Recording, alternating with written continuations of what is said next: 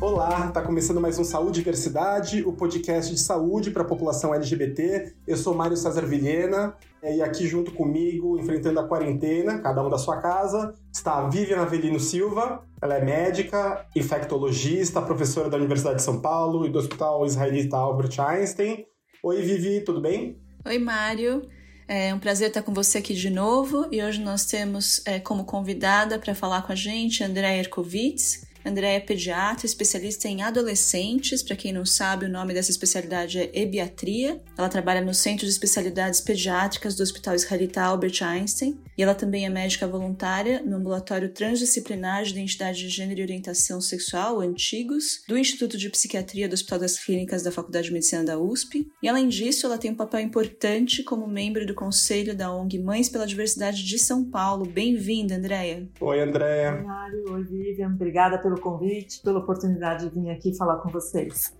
André, a primeira pergunta, como é que está sendo a sua, a sua quarentena? Você está indo bem? Está indo bem, estamos aqui todo mundo de casa respeitando bastante, fechadão, todo mundo, só eu que saio para trabalhar. E como eu que saio para trabalhar, eu tenho que fazer tudo, né? Comprar comida para o peixe no supermercado, fazer tudo para todo mundo.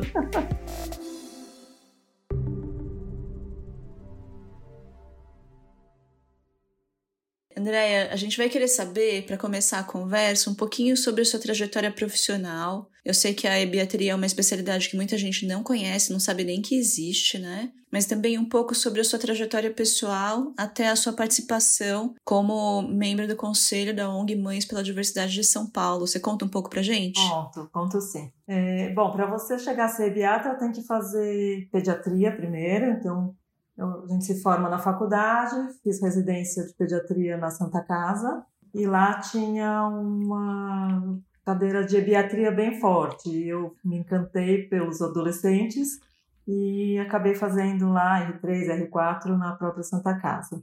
Durante a minha residência, o que me atraiu mais nessa área, e eu comecei a me envolver muito, foi com pré-natal de adolescentes. Então, eu fiquei fazendo pré-natal de adolescentes, eu fiz durante uns 10 anos pré-natal de adolescentes, então eu acabava estando muito ligada com as questões mesmo de sexualidade, principalmente no começo mais de contracepção, falando da gestação, mas a partir daí eu fui sempre trabalhando muito a questão da sexualidade, tanto na Santa Casa, depois eu saí da Santa Casa eu fui para a faculdade do ABC e lá eu também fazia o pré-natal de adolescentes. Né? Nesse tempo, ainda na residência, eu tive um filho, depois tive uma outra filha com bem pertinho, um ano e nove meses de diferença, e fomos eu, meu marido e, e, as crianças tocando a vida até que, ainda na infância do meu filho, a gente começou a achar que talvez ele viesse a se identificar como gay por algumas questões de sensibilidade de pais mesmo e por algumas, alguns gostos dele que eram mais dentro da nossa sociedade, digamos assim, típicos de gostos mais femininos. Ele tinha uma, uma sensibilidade muito especial, ele gostava mais de é, dança, de teatro, e, e, tinha, enfim, né, é o que todas as mães falam, né? Ai, eu já sabia, mesmo sem saber, né? Com isso, a gente foi se abrindo e tentando sempre ter uma conduta muito neutra em casa, respeitosa, para o caso de ele crescer e realmente se mostrar um menino gay, ele não ter sofrido preconceito sem querer, entendeu? A gente sempre teve muito cuidado em falar em relacionamento com pessoas, sempre tivemos muito respeito com amigos e com pessoas famosas que mostravam ser de diversidade sexual, sempre tentando ser acolhedores, porque a gente achava que poderia vir a, a ter um filho gay. E de fato, assim, durante a escola ele sofreu muito bullying, então a gente foi se armando e defendendo ele por conta de uma orientação sexual que ele ainda não sabia que ele tinha né? Mas os amigos começavam a tirar sarro porque ele não gostava de futebol, porque ele gostava de dança, porque ele gostava de cantar, e ele era muito talentoso nisso. E a gente foi estimulando ele a fazer isso, e nem assim ele era valorizado na escola e a escola não sabia lidar muito, então nós começamos a, a, a ensinar outras pessoas como lidar com a diversidade sexual sem nem saber ainda se nosso filho de fato seria gay. E quando na adolescência ele realmente se percebeu gay, a gente foi cada vez mais envolvindo, envolvendo, né? É, não foi nenhuma grande dificuldade para ele, porque ele sabia que a nossa família era uma família acolhedora para isso. E a gente começou a ir para a rua. Nós começamos, nós fomos na parada com ele, com o namorado e com a minha filha. E a partir daí eu comecei apoiar quem pudesse, que eu via pessoas sofrendo muito em situações semelhantes, mas sem aceitar os filhos. E uma vez eu coloquei uma mensagem no Facebook respondendo, acolhendo uma mãe que eu não sabia quem era, uma pessoa fez um comentário no Facebook. Eu fiz um comentário acolhendo, dizendo que não precisava ser assim. E imediatamente uma pessoa do Mães pela Diversidade me mandou uma mensagem me convidando para fazer parte dessa ONG. Foi assim que eu fui para lá. Eu não sabia nem direito o que, que ela era. Na época não era uma ONG, era um coletivo com poucas pessoas, nem 100 pessoas. Que ano foi isso, Andréia? quatro anos, foi em 2016. E aí eu fui parar no Mães. E aí o Mães me abriu ainda mais assim a visão da diversidade, sabe? E aí eu comecei a ver relações familiares muito diferentes das que era a realidade da minha casa. Comecei a conviver com outras letrinhas da sigla LGBTQIA+, né? E isso foi me despertando bastante curiosidade. Eu comecei a estudar mais a respeito do assunto e, ao mesmo tempo, começaram a surgir convites para dar aulas, palestras, via Mães pela Diversidade, porque as pessoas estavam começando a ver que, que tinham algumas diferenças de saúde. Então, a gente recebeu inicialmente um convite da PUC de Campinas, um congresso universitário ali, que queriam que alguém falasse sobre saúde LGBT, era, era um dia só, chamava, eu me lembro bem, Saúde dos Esquecidos, alguma coisa assim. E tinha ali é, uma aula sobre a saúde dos homens gays e me chamaram, ligaram na ONG e falaram: tem alguém que possa falar? Veio para mim. E a partir daí vieram várias outras universidades e convites para falar e eu fui cada vez estudando mais. E aí eu quis me aprofundar eu fui fazer um curso lá no próprio Antigos para entender um pouco mais a realidade do que era a transexualidade como lidar. E acabei ficando lá, trabalhando lá como médica voluntária, que eu estou lá até hoje. Eu fico com as famílias de adolescentes trans lá. Então, eu digo que o Mães pela Diversidade mudou também a minha vida profissional, porque através deles eu acabei entrando cada vez mais nessa questão de saúde, cuidados e acolhimento LGBT.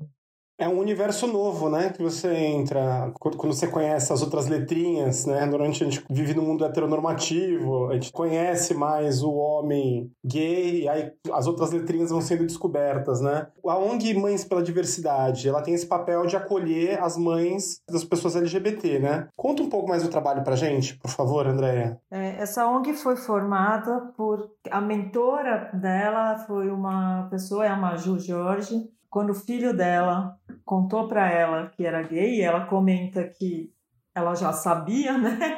Mas estava esperando ele, ele falar. Ela saiu já brigando com a família inteira como um trator, dizendo que ninguém ia fazer o filho dela sofrer, que ele não ia sofrer preconceito e que ela ia lutar pela proteção e direitos dele na sociedade. Ela acabou se juntando com outras pessoas, eles juntaram e fizeram esse coletivo na época, que era o Mães pela Diversidade. A constituição do Mães pela Diversidade é realmente totalmente diversa em todos os sentidos. Tem pessoas de todos os níveis socioeconômicos, raças, religiões, é, partidos políticos, mas assim é totalmente apartidário, porque a única coisa que a gente tem em comum é termos filhos LGBT. O resto não se discute, entendeu? Em função disso, assim, a ideia principal é a, a inclusão dos filhos, né, dos LGBT na sociedade, é uma luta contra a LGBTfobia e o acolhimento de famílias, de pais e mães que estão aí sem saber muito o que fazer diante de uma saída do armário dos filhos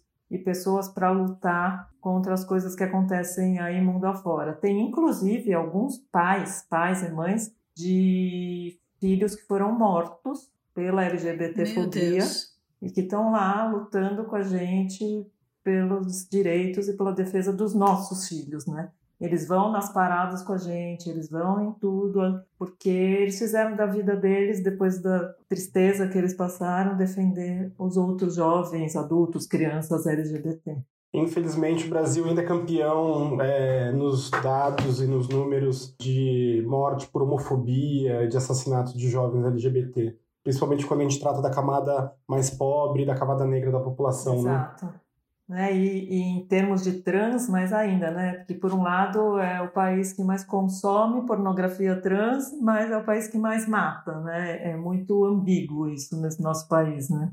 Andréia, aí você começou a receber angústias, dúvidas e pedidos de consulta também no seu consultório privado da população LGBT? Também, Vi. Na realidade, assim, a hora que você começa a abrir o olho para a realidade, você vê que já tem muitos pacientes LGBT no seu consultório, mas que você não dá abertura sem querer, né? Você simplesmente não pergunta, não dá abertura para que eles se coloquem. Então, eu, o simples fato de eu mudar a forma de eu fazer uma entrevista, uma anamnese clínica, eu ajudei muito as pessoas a saírem do armário inicialmente para mim e eu poder ajudá-las em relação às famílias. Né? Então, a, a forma da gente se mostrar acolhedor, a forma da gente fazer uma pergunta neutra, né? Você já ficou com alguém, em vez de perguntar se já ficou com uma menina ou já ficou com um menino, você já abre a possibilidade da pessoa se colocar. Eu fiquei pensando muito, falei, caramba, eu, será que nunca vi um trans no meu consultório? E fiz um trabalho mental e acho que sim.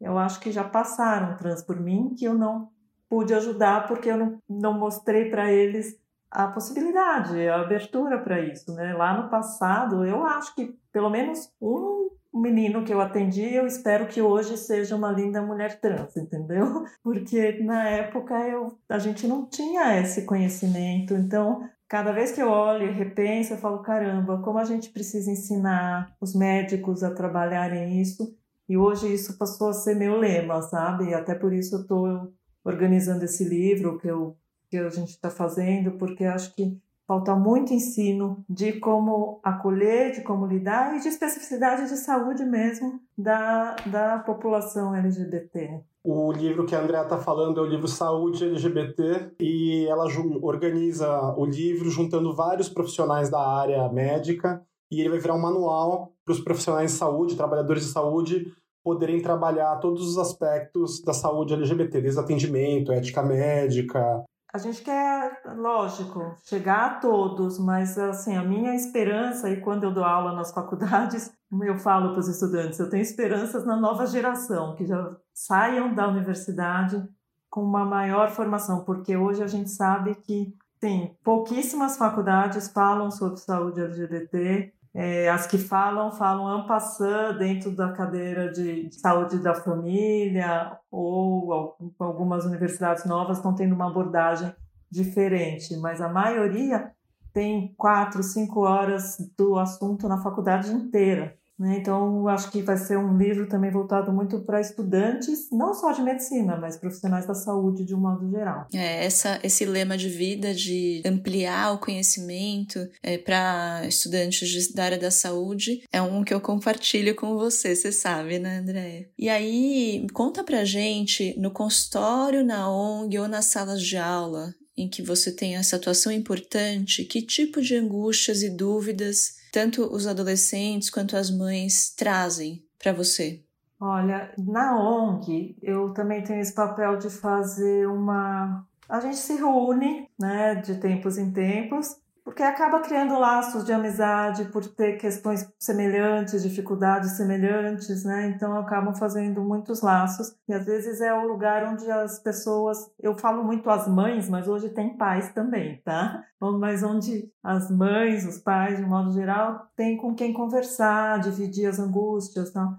Então, de vez em quando, eu saio do lugar de dividir como mãe e faço essa parte um pouco de orientação e de acolhimento no sentido de ajudar É, nos encaminhamentos também, por exemplo, as famílias trans têm muita angústia de saber dos processos, do, de cada passo do processo, do que vai acontecer. Há coisas básicas como como é que eu faço para mudar o nome, tem direito a mudar o nome, pode usar, meu filho pode usar o nome social na escola, então dá um pouco dessas orientações. Né? E muitas angústias que elas chegam, tem mais que chegam dizendo que o chão se abriu porque o filho contou que era LGBT. E aí o trabalho que a gente tem, e não sou só eu, são todas que já estão é, fortalecidas, né? Fazem esse acolhimento. Imagina, não é assim. Eu também levei um susto, mas, mas é uma situação em que seu filho continua sendo seu filho, seu filho precisa do seu apoio. Então, as angústias principais são: a principal é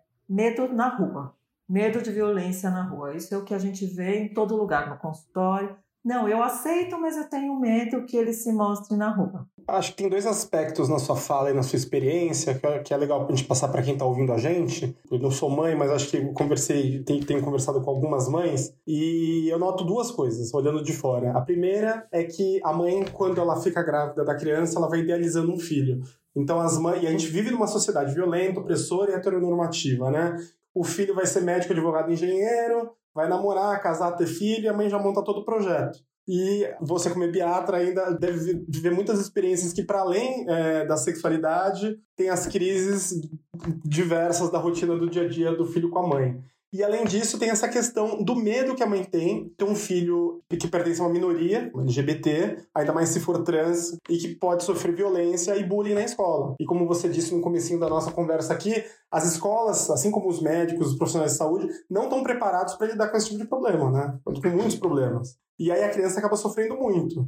É, o, o, grande problema que eu vejo isso e, e a importância desse trabalho também é que com, quanto mais as mães elas se abrem para isso e, e, elas vão é, se informando e com informação, elas deixam de representar é, uma, uma primeira violência contra o próprio filho em casa.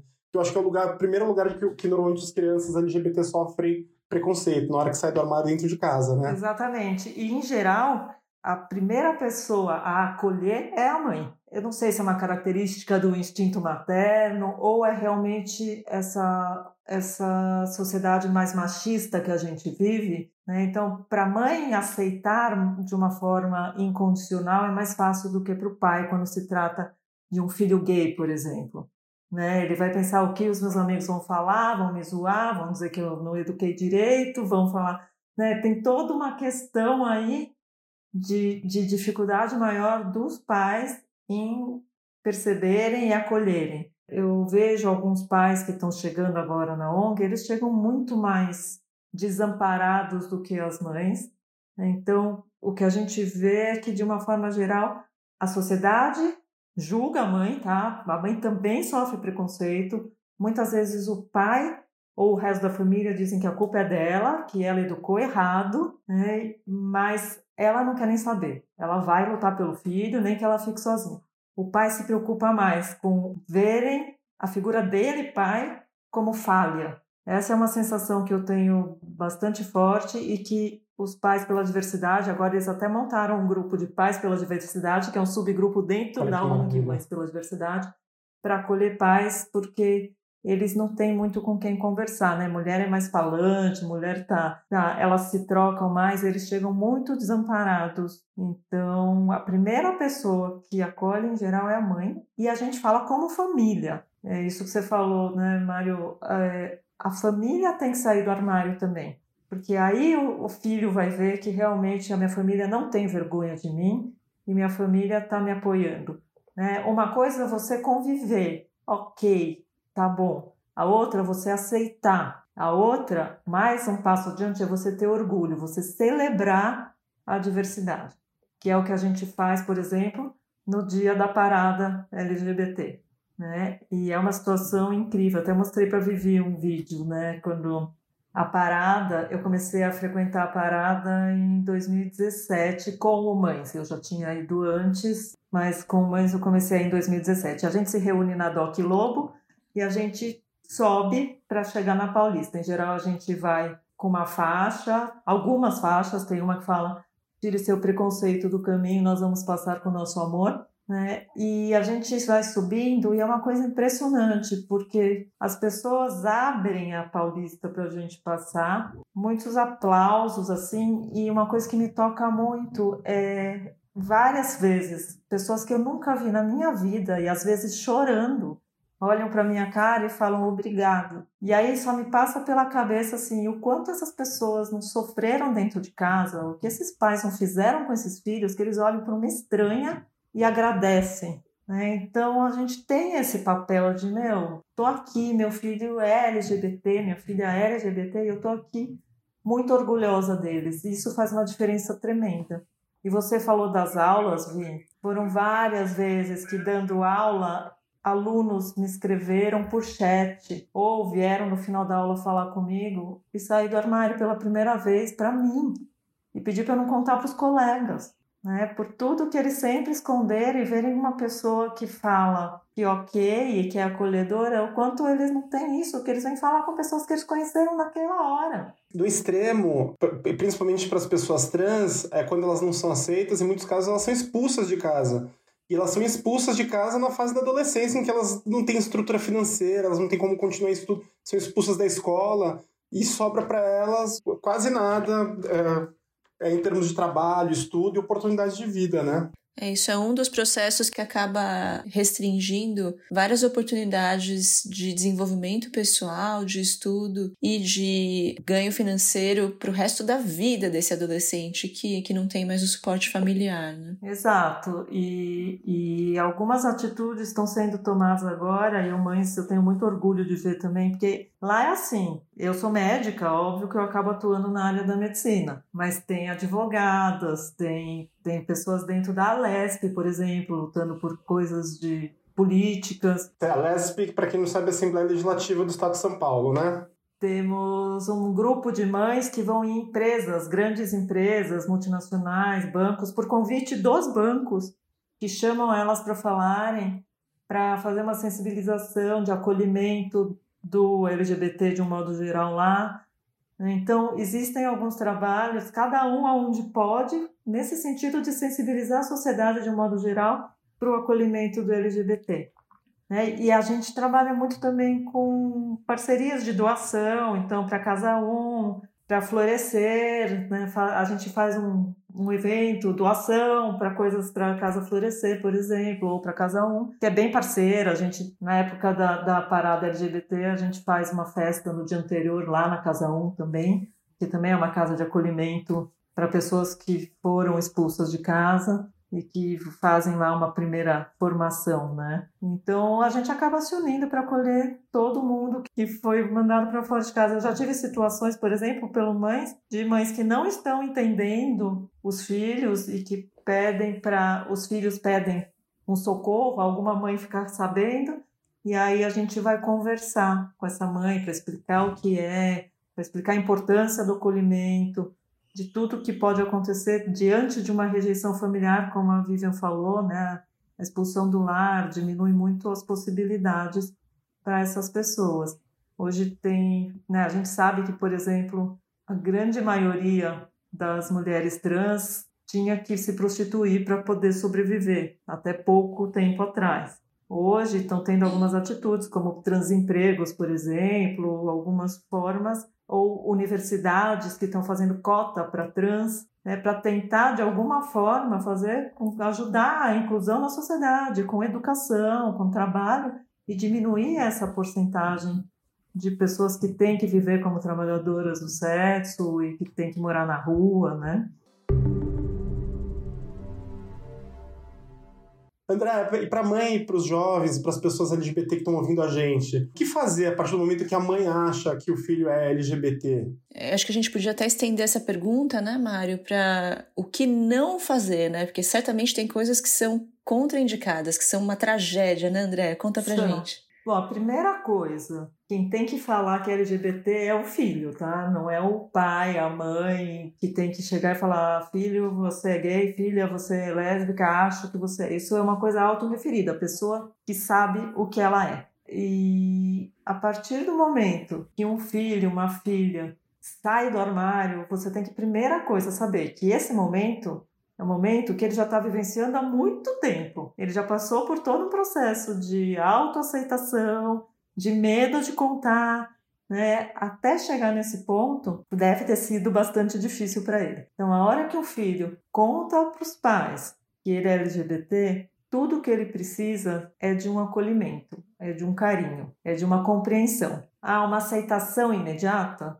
Não necessariamente, mas é o que, que eu quero dizer não necessariamente. Você não tem que sair falando, uhul, ok, tudo bem, porque de fato, como o Mário já falou, é, não sei se foi o Mário ou Vivi, mas na gestação você já tem toda uma programação mental, né? Então você precisa mudar a chavinha, né? Porque sem querer, não é justo, mas sem querer, os pais fazem planos para os filhos. Né? E aí a gente tem que mudar essa chavinha de que meu filho não é aquilo tudo que eu planejei e é tão lindo e maravilhoso quanto. Ou melhor. Melhor melhor. É, exatamente. As coisas não saem como a gente planejou, mas saem melhores. Exatamente. Tem uma conduta que, que eu acho que é bem violenta, que é quando a mãe começa, os pais começam, a família começa a desconfiar que a criança é LGBT, só que não quer falar, não quer enfrentar o problema e começa a falar mal, começa então a ter uma atitude homofóbica dentro de casa.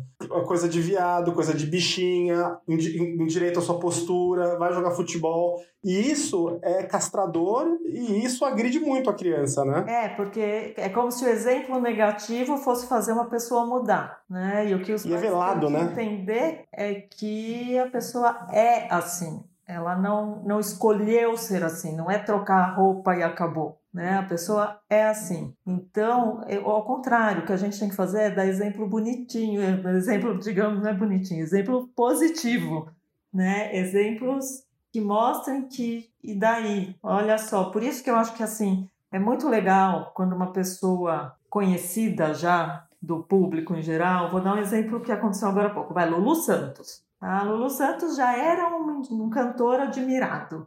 A partir do momento em que ele fala que ele é gay, ele não, não consegue que ele seja desadmirado, né? Porque tem muito isso, as pessoas que são LGBTfóbicas tentam colocar os exemplos negativos, né, Mário? Ah, ele é um viadinho, por isso que ele é assim. Ah, olha só, que coisa de viadinho, olha que coisa, olha que é aquela sapatão machona, né? A partir do momento que você já tem uma pessoa que você admira muito e essa pessoa vai e fala, eu sou LGBT, os outros param e não tem o que falar contra. Né? Então, são exemplos que a gente está mostrando na sociedade e que é igual a todo mundo, que tem gente legal, gente chata, gente acolhedora, gente ruim, de tudo, de que é jeito, né? Seja hétero, cis, seja trans, seja LGB, né? Então, é, é você mostrar que estamos todos na sociedade. Voltando a falar do que os pais devem ou não devem fazer. Diálogo fundamental.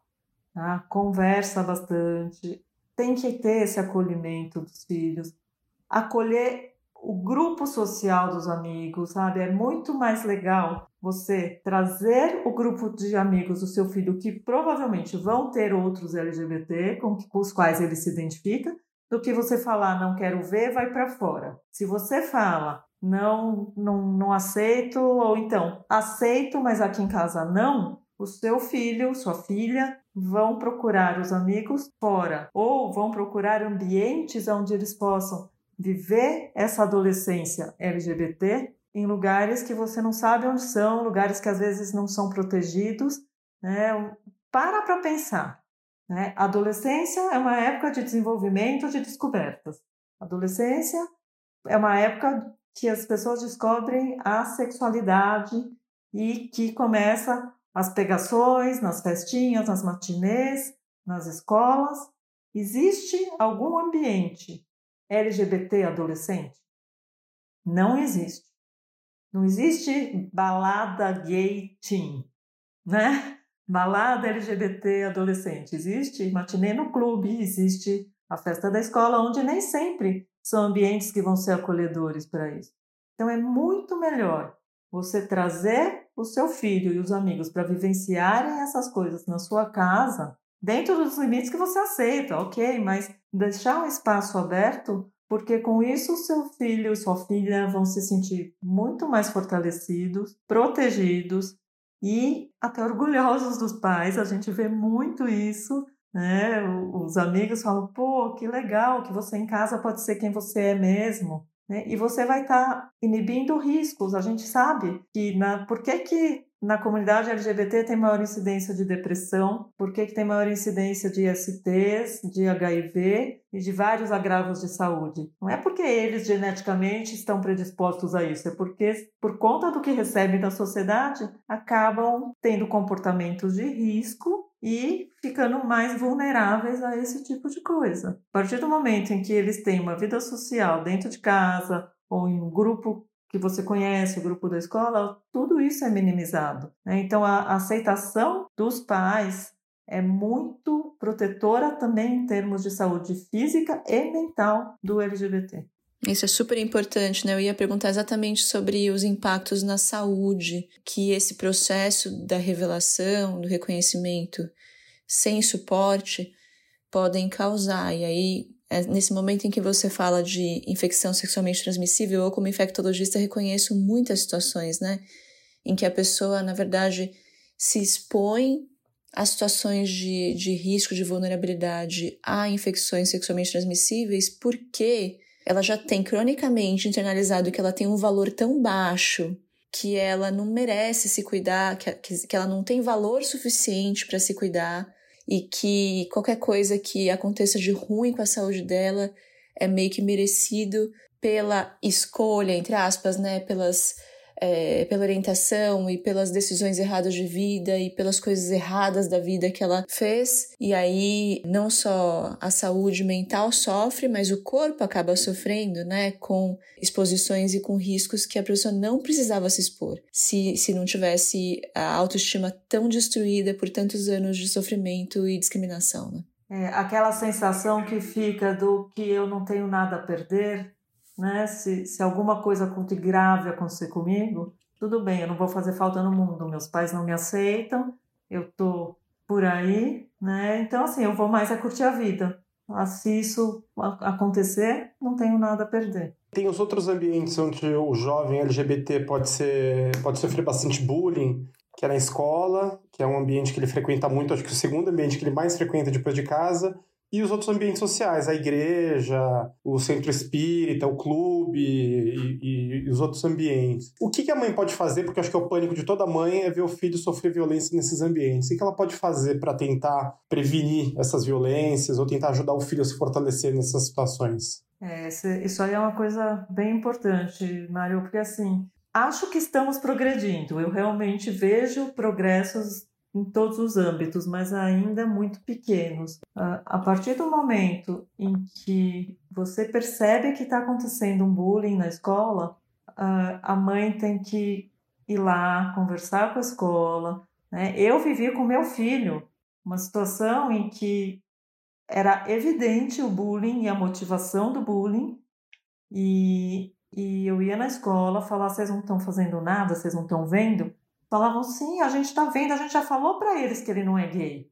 E eu falava, cara, não é isso que vocês têm que falar. Vocês têm que falar que e daí se ele for, entendeu? Então, as escolas não estão preparadas para isso. Muitas vezes, as escolas até tentam, mas não conseguem. Então, eu acho que tem que ser feito um trabalho conjunto de famílias e escolas e que as escolas chamem pessoas que entendem do assunto para sensibilizar os jovens, para sensibilizar os pais dos jovens, porque às vezes você vê criança de três anos falando: ah, você está de blusa rosa, você é menininha.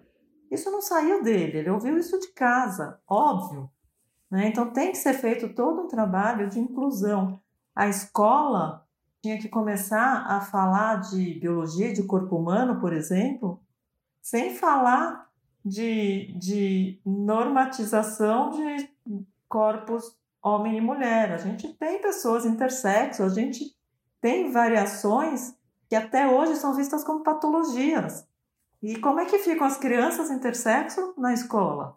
Então a gente pede para as escolas começarem a ter uma visão dessa diversidade e tocar no assunto também da, da, da parentalidade diferente. Tem criança com dois pais, tem criança com duas mães, né? ou, ou situações mesmo de atração. Sim, um menino pode ter atração por menino, uma menina pode ter atração por menina, pode não ter atração por ninguém, pode ter atração pelos dois, né?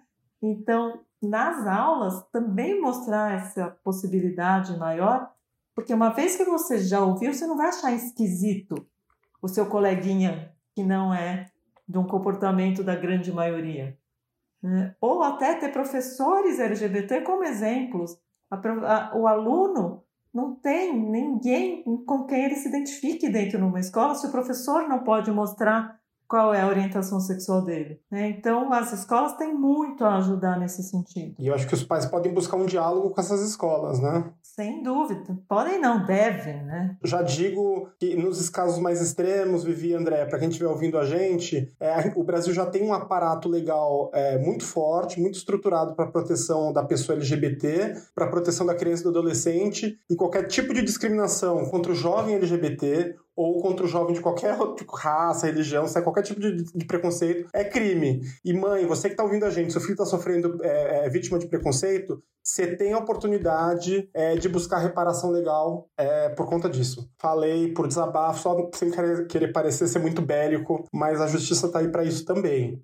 O Antigos, inclusive, tem um trabalho que a gente faz cada três meses, mais ou menos, óbvio que esse ano não está acontecendo, de acolhimento de escolas. Eu faço essa parte também lá. Né? Então, as escolas que quiserem ter uma orientação de como lidar lá é, é com trans só, não é da, dos LGB. Mas escolas que queiram entender como fazer esse cuidado, existem reuniões que fazem esse tipo de orientação, né? A maioria das escolas que vão lá são escolas que têm crianças trans, mas tem algumas escolas hoje que estão indo que não tem, mas que já estão querendo se preparar para esse acolhimento adequado. Isso é um movimento que eu tenho visto bem interessante. E as religiões, André, as igrejas, como é que elas estão lidando hoje com a questão LGBT? Porque a gente sabe de histórias horrorosas, né? De cura gay e agressão, violência realmente contra pessoas LGBT, vindas desse conceito de que o certo dogmático, o cis hétero e crescei-vos e multiplicai-vos, assim, né? Como é que você vê que as religiões encaram hoje essa questão? É, então, as igrejas têm um papel fundamental na agressão, quando, quando não aceitam, e, e, um papel fundamental no acolhimento das famílias, né? Para muitas famílias brasileiras, a religião, seja qual ela, ela qual seja, né? É onde traz o conforto, o acolhimento. Então, eles têm um papel fundamental de acolher ou de agredir no caso de não acolher. É, existem algumas religiões que são mais abertas à, à, à pessoa LGBT, existem religiões bastante fechadas que, exatamente como você falou, eles demonizam o LGBT e a gente vê, eu vi no Mães pela Diversidade, muitas mães chegando arrasadas porque a igreja não aceitou, a igreja fala que o filho é o demônio, a mãe passa a chamar o filho de demônio, de tentar fazer essa, essa transformação, essa, essa cura, né? e, e que maltrata o filho, e o que acaba acontecendo com muita frequência é que eles são expulsos, às vezes não verbalmente, mas acabam sendo deixados de lado e a família toda é excluída desse ambiente que seria o ambiente de maior apoio deles no momento de dificuldade. Então eles ficam completamente órfãos desse acolhimento dos amigos da vida inteira que frequentaram. Então a igreja pode ser a igreja e qualquer outra religião, eu digo igreja como centro é, espiritual, é, podem ser bastante cruéis nesse sentido. Graças a Deus, falando em espiritualidade, né? é, as coisas estão mudando em alguns lugares. A gente está vendo que, por mais ortodoxas e tradicionais algumas religiões sejam, mesmo dentro dessas, a gente já está vendo uma abertura para a diversidade. Eu recentemente conversei, por exemplo, com uma pastora trans de uma, de uma igreja evangélica aqui de São Paulo, contando como foi todo o processo para ela e qual é o trabalho que eles fazem no acolhimento de LGBTs. É, mesmo dentro da comunidade judaica, hoje eu estou vendo alguns movimentos, eu sou judia, então eu estou vendo mais próximo alguns acolhimentos, alguns rabinos que estão se abrindo também para essa diversidade. Acho que em todas as religiões hoje a gente está vendo essa abertura. Então, para você mãe, você pai, você família que estão sofrendo dentro de uma comunidade, dá uma olhadinha, porque existem de todas as religiões alguns centros que já estão sendo acolhedores para o LGBT. Existem lugares na Bíblia que, se você for ler com uma visão não hetero cis normativa, você consegue ver até algumas possibilidades de é, LGBTs escritos ali. Né? Então você consegue, diante de leituras da própria Bíblia, Antigo Testamento, Novo Testamento, ter passagens onde existe o acolhimento do LGBT. Olha, essa é novidade para mim. Depois eu vou querer dar uma olhada nessas passagens. eu tenho algumas para entender melhor. Demais isso. E falar da religião e das igrejas, é, no caso brasileiro, é de extrema importância porque o Brasil, como um país é, muito desigual, é, em alguns casos a gente tem a ausência completa do Estado. O Estado não está lá presente na sociedade. Quando eu falo Estado, é segurança pública, saneamento básico, local de socialização da comunidade. Então a igreja vira o único local seguro, igreja de qualquer denominação, para as pessoas se reunirem. E às vezes é o único local que a pessoa poderia ir é onde ela acaba sofrendo preconceito e sendo expulsa, né? E aí a pessoa fica no não lugar, invisibilizada.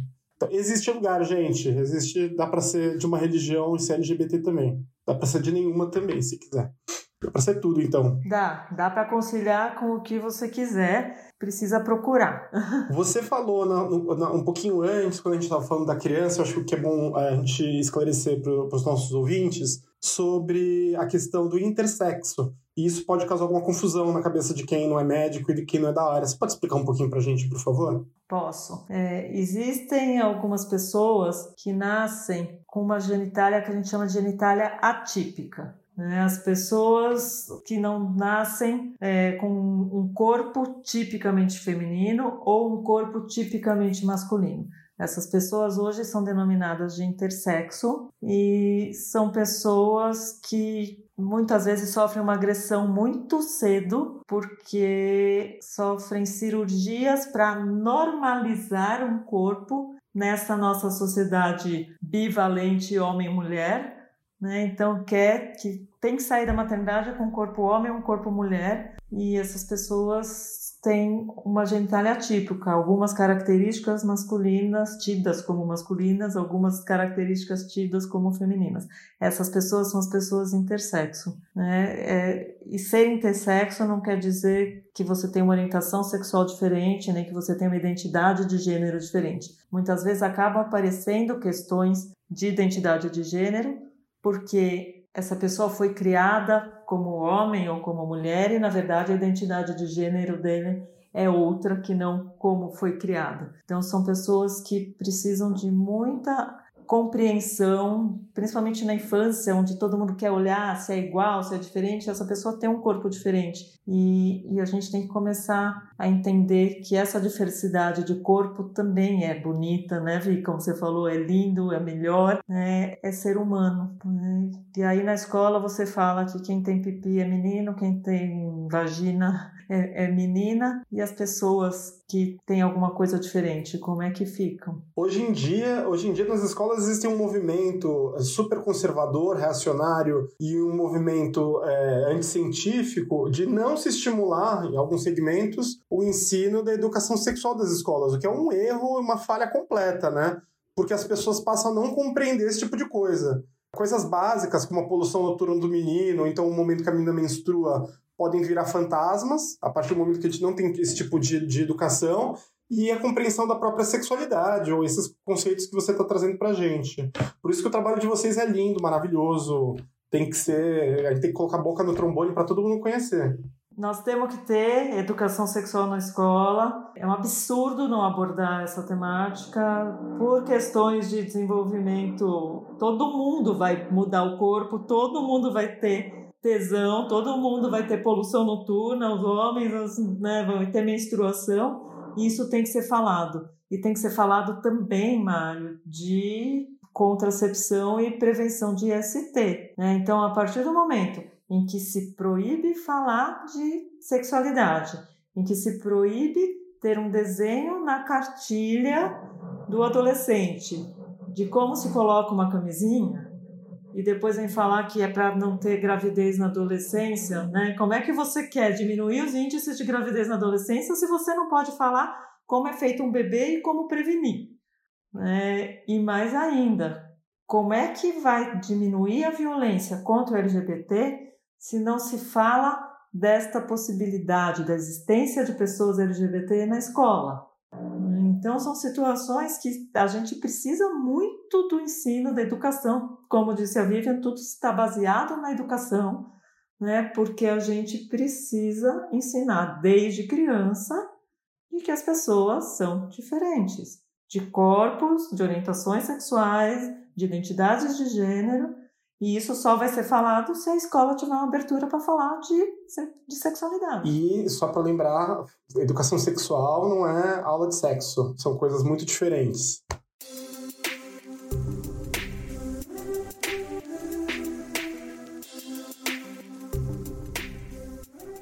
E outra coisa que eu acho que tem que ser muito bem falado: ninguém transforma ninguém hétero em homo, em bi em trans, né?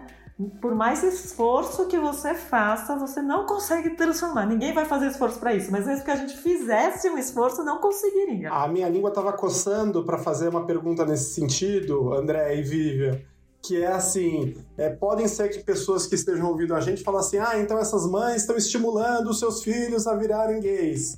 É, não é isso, né? Na verdade, o que a gente tá, o, que, o, o movimento e o seu trabalho e a, a, ideia que a gente quer passar no nosso podcast que a gente está explicando é que se você aceitar o seu filho do jeito que ele é, e pode ser que ele seja um hétero cis também, vai ser, você vai ter uma vida muito mais feliz com ele. Mas pode ser que, que ele seja uma menina trans, pode ser que ela seja muito mais feliz e que tenha uma vida digna. Então, aceitar não é estimular a qualquer coisa, direcionar, né? Exatamente. Né? É, é a mesma. Acho que dá para fazer uma equivalência assim você não dar vacina de HPV e você não falar de contraceptivo vai fazer com que os adolescentes não saiam transando, não tenham relações sexuais? Não. Adolescente que quer transar, vai transar. Com camisinha ou não, com vacina de HPV ou não. Então, qual é a diferença? Se você orientar, ele vai fazer isso com cuidado. Se você não orientar, ele vai fazer isso sem cuidado. Então, você acolher um filho LGBT vai fazer ele mais feliz. E você vai ser mais feliz de estar aceitando seu filho como ele é. Se você não aceitar, não acolher, ele vai continuar sendo LGBT, mas não tão feliz, porque não teve aceitação da família, né? E vai talvez ter alguns comportamentos de risco, como a gente falou, que vai sendo empurrado para a marginalidade por ter que viver as experiências longe da família. E ele se enxerga como marginal também, né? Você não está só forçando uma situação de exclusão para o seu, seu filho dentro da sua família. Você está desconstruindo é, a autoestima e fazendo com que ele se enxergue com um valor menor também, né? Com esse processo. Isso é uma coisa que tem impacto para o resto da vida, né? Exatamente. E eu, mas eu vou te falar uma coisa: se a gente fala, não, tem que aceitar, tem que acolher, tem que comemorar, eu acho que é exatamente isso tudo e é isso que eu faço. Mas vou te falar, assim, é, não é fácil. Né? A gente está fortalecendo as famílias, as mães, os pais, mas a gente também tem que deixar claro que a gente é julgado também. As pessoas que querem julgar, que querem criticar, vão criticar. Só que a gente tem que estar. Tá, a gente sabe o que, que a gente está fazendo, cada um sabe o que é certo e o que não é certo. Eu mesma, como eu falei, desde muito pequeno, eu achava que meu filho ia ser gay, eu já colhi ele antes dele mesmo saber e fiz toda uma luta que, na verdade, eu não percebi que eu tive um trabalho na, na escola mas em termos de família não foi trabalhoso, toda a família acolheu muito bem. Mas quando a minha filha, já adulta, falou para mim que tinha deslanchado com o namorado, que estava namorando agora com uma menina, lógico, foi totalmente acolhida, mas eu falei, ai, que preguiça, tem que começar tudo de novo agora. De novo. pra falar dela. Né? Foi, lógico, para ela foi muito mais fácil, porque oh, já tinha toda a família já abraçado a causa, né? O meu, sabe, meu pai tem 75 anos, ele coloca post de, orgulho no Face, assim, é uma família totalmente acolhedora. Mas aí eu falei, ai meu Deus, agora vamos dizer que de fato eu devo ter errado na educação, porque 100% dos meus filhos são LGBT. né? Vamos começar a questionar de novo, mas bora lá, vamos lá. então, assim, é ok, é super, assim, a gente sai com muito orgulho deles sempre, mas a gente também tem umas horas que dá uma preguiça. Andréia, ah, dá preguiça porque a gente vive num mundo, como a gente tem dito, que impõe muitas dificuldades, né? As pessoas têm dificuldade em conviver com a diferença. É, nessa, nessa questão que você está me falando da dificuldade das mães, se uma mãe estiver sentindo muita dificuldade em lidar com essa questão e quiser apoio profissional, qual, quais são os profissionais que você indica que elas devem procurar? Quais são as especialidades médicas? Conta pra gente também como ela consegue chegar no Mães pela Diversidade, que acho que é uma referência super importante, né? É, no Mães pela Diversidade, ela consegue chegar via página do Facebook. É o melhor lugar para ela chegar. Tem uma página oficial do Mães pela Diversidade, ela manda uma mensagem né, pelo Messenger e aí ela vai ser acolhida de qualquer lugar do Brasil isso, porque existe o Mães pela Diversidade Nacional, existe os grupos estaduais. Mas aí, uma vez ela dentro dessa página do Mães Nacional, ela vai ser direcionada para a coordenadora de cada estado. Então a mãe vai lá no Facebook, naquela parte de cima, procurar, pesquisar ou procurar e digita Mães pela Diversidade. E ok, vai aparecer, vão aparecer. É, vão provavelmente vão aparecer algumas coisas, porque tem a loja do Mães pela Diversidade que vende produtos LGBT, que é uma forma de arrecadar algum dinheiro para, por exemplo, pagar o Uber da mãe que vai falar na empresa, para cobrir algumas despesas que se tem. Então, quem quiser comprar umas coisinhas, são, tem umas coisas muito legais lá. Então, deve aparecer essa página, mas tem uma página, vai estar escrito que é a página oficial. Inclusive, é, tem, sabe quando tem aquele símbolozinho do Facebook, de apoio do Facebook como empresa? Tem esse apoio do Facebook. Né, pela pegada da página, pelo trabalho que a página faz e pelo número de pessoas, a gente tem o apoio do Facebook, inclusive. Tá? Então, entrando via Facebook, ela consegue. Em termos de profissionais, o que eu acho mais legal de tudo é uma, um terapeuta que faça uma terapia familiar, né? Porque a questão ali, alguém que consiga conversar e fazer com que exista o vínculo dessa família e que essa família entenda, que consiga permitir o diálogo que às vezes não está acontecendo em casa. Eu acho que essa é uma via. Terapeuta, psicólogo ou psiquiatra? Uma profissional formada em psiquiatria ou psicologia, né? Isso, psicólogo ou psiquiatra. E pediatras e ebiatras que com muita frequência tem um vínculo já forte com a família, porque as famílias começam a ir quando as crianças nascem, então já tem um vínculo muito bom. Então é, são pessoas que também podem dar esse acolhimento e caso não saibam lidar, eles vão saber quem indicar. Andréia, uma pergunta: existe cura gay? Não, não existe cura gay. Existe causar um sofrimento terrível no gay ou em qualquer é, LGBT. Né? Não existe ex-gay, tá?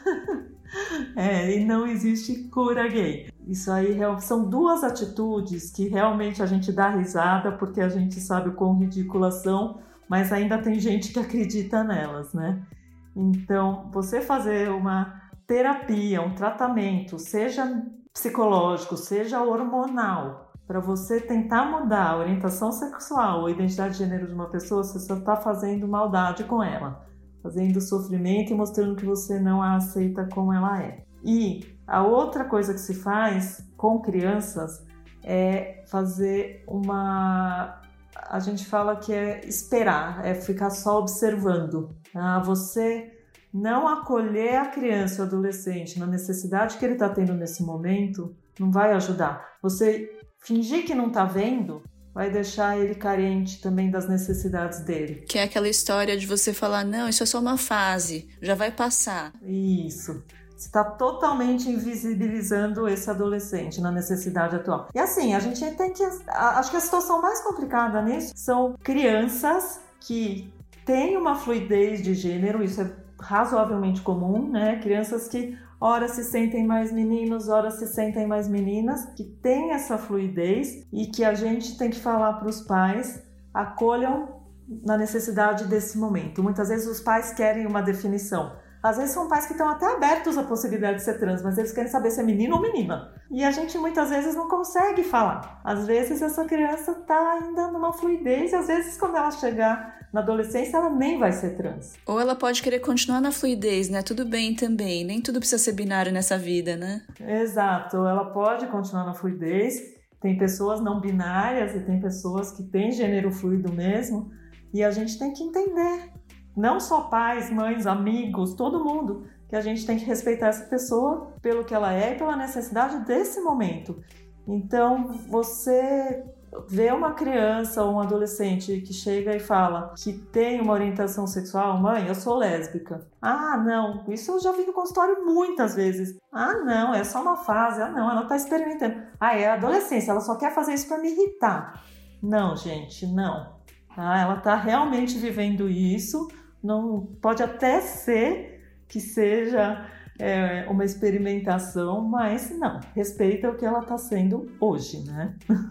Muito legal. Olha, Andréia, eu é um prazer tão grande, né? A gente está fazendo esse podcast com, com, tanto, com tanto amor, né? Uma coisa que sai de um desejo que a gente tem realmente que as pessoas escutem e é um prazer ouvir você falar. Essa sua fala, ela tem uma profundidade, ela dialoga com, com dor e com sofrimento de tanta gente que me deixa arrepiada, me deixou arrepiada em vários momentos, né, Dá? Então eu queria te, te agradecer mais uma vez por ter aceitado e se você, você tem alguma última mensagem, alguma última consideração para falar para quem está ouvindo a gente?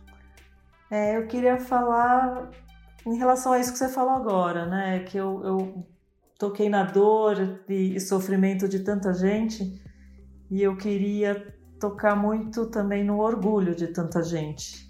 Eu queria poder, com essas falas e com essa conversa nossa, fazer com que pessoas que não entendam, com famílias que tenham alguma dificuldade de acolher seus filhos, olha direito para eles, olha as necessidades, olha se está tendo esse acolhimento legal e transformar essa possível dor e sofrimento hum, primeiro numa aceitação e depois num orgulho e realmente eu chego ao ponto de falar numa defesa. Eu não estou dizendo que nossos filhos precisam ser defendidos no sentido de que eles são fracos, vulneráveis, mas no sentido de que todo o amor que a gente pode dar para eles passa realmente por cima do preconceito que eles com certeza vão passar na rua. Então, transformem essa dor e sofrimento em orgulho, é só o que a gente quer. Como é que é o lema? Tire sua fobia do caminho, eu quero passar com meu amor. É isso que vocês falam? Adorei. É isso aí. Obrigado, André. Você é uma delícia. Delicioso conversar com você. Foi ótimo nossa, nosso papo de hoje. Obrigada, Mário. Obrigada mesmo pelo convite, vocês dois. É, é, muito, fico muito feliz em ver essa ideia de vocês. Eu acho que quanto mais a gente falar sobre o assunto, mais a gente vai mostrar o quanto isso é normal, né? E, e legal e lindo, né? e colorido e feliz. tá certo. Foi um prazer. Ô, Vivi, para quem tiver mais dúvidas é, e quiser até fazer perguntas para você, para mim, para André, para todos os convidados, o que, que a pessoa pode fazer? Agora a gente tem um canal direto para a gente se comunicar com essas pessoas. Pois é, Maria, a gente tem agora um canal direto para diálogo com os nossos ouvintes, que é o e-mail saudiversidade.gmail.com. E a gente vai checar não todos os dias, mas quase todos os dias, e promete responder prontamente as dúvidas e também fazer comentários aqui ao vivo é, no podcast. Para os próximos programas, então, a gente vai selecionar as melhores perguntas, melhores comentários e a gente vai trazer no final de todos os programas. É isso, obrigado. Esse foi mais um episódio do programa Saúde e Diversidade, podcast de saúde para as pessoas LGBT. Eu sou Mário Cesar Vilhena, eu tô aqui com a minha amiga, companheira, a rainha desse podcast, a Vivian Avelino Silva. E quem cuida da nossa edição de som é o AJ Oliveira, a produção é da Pamela Quevedo, distribuição em todos os tocadores é da Pamela Quevedo também, e o apoio técnico Fernanda Rick. Até a próxima semana. Tchau! Tchau, tchau, gente.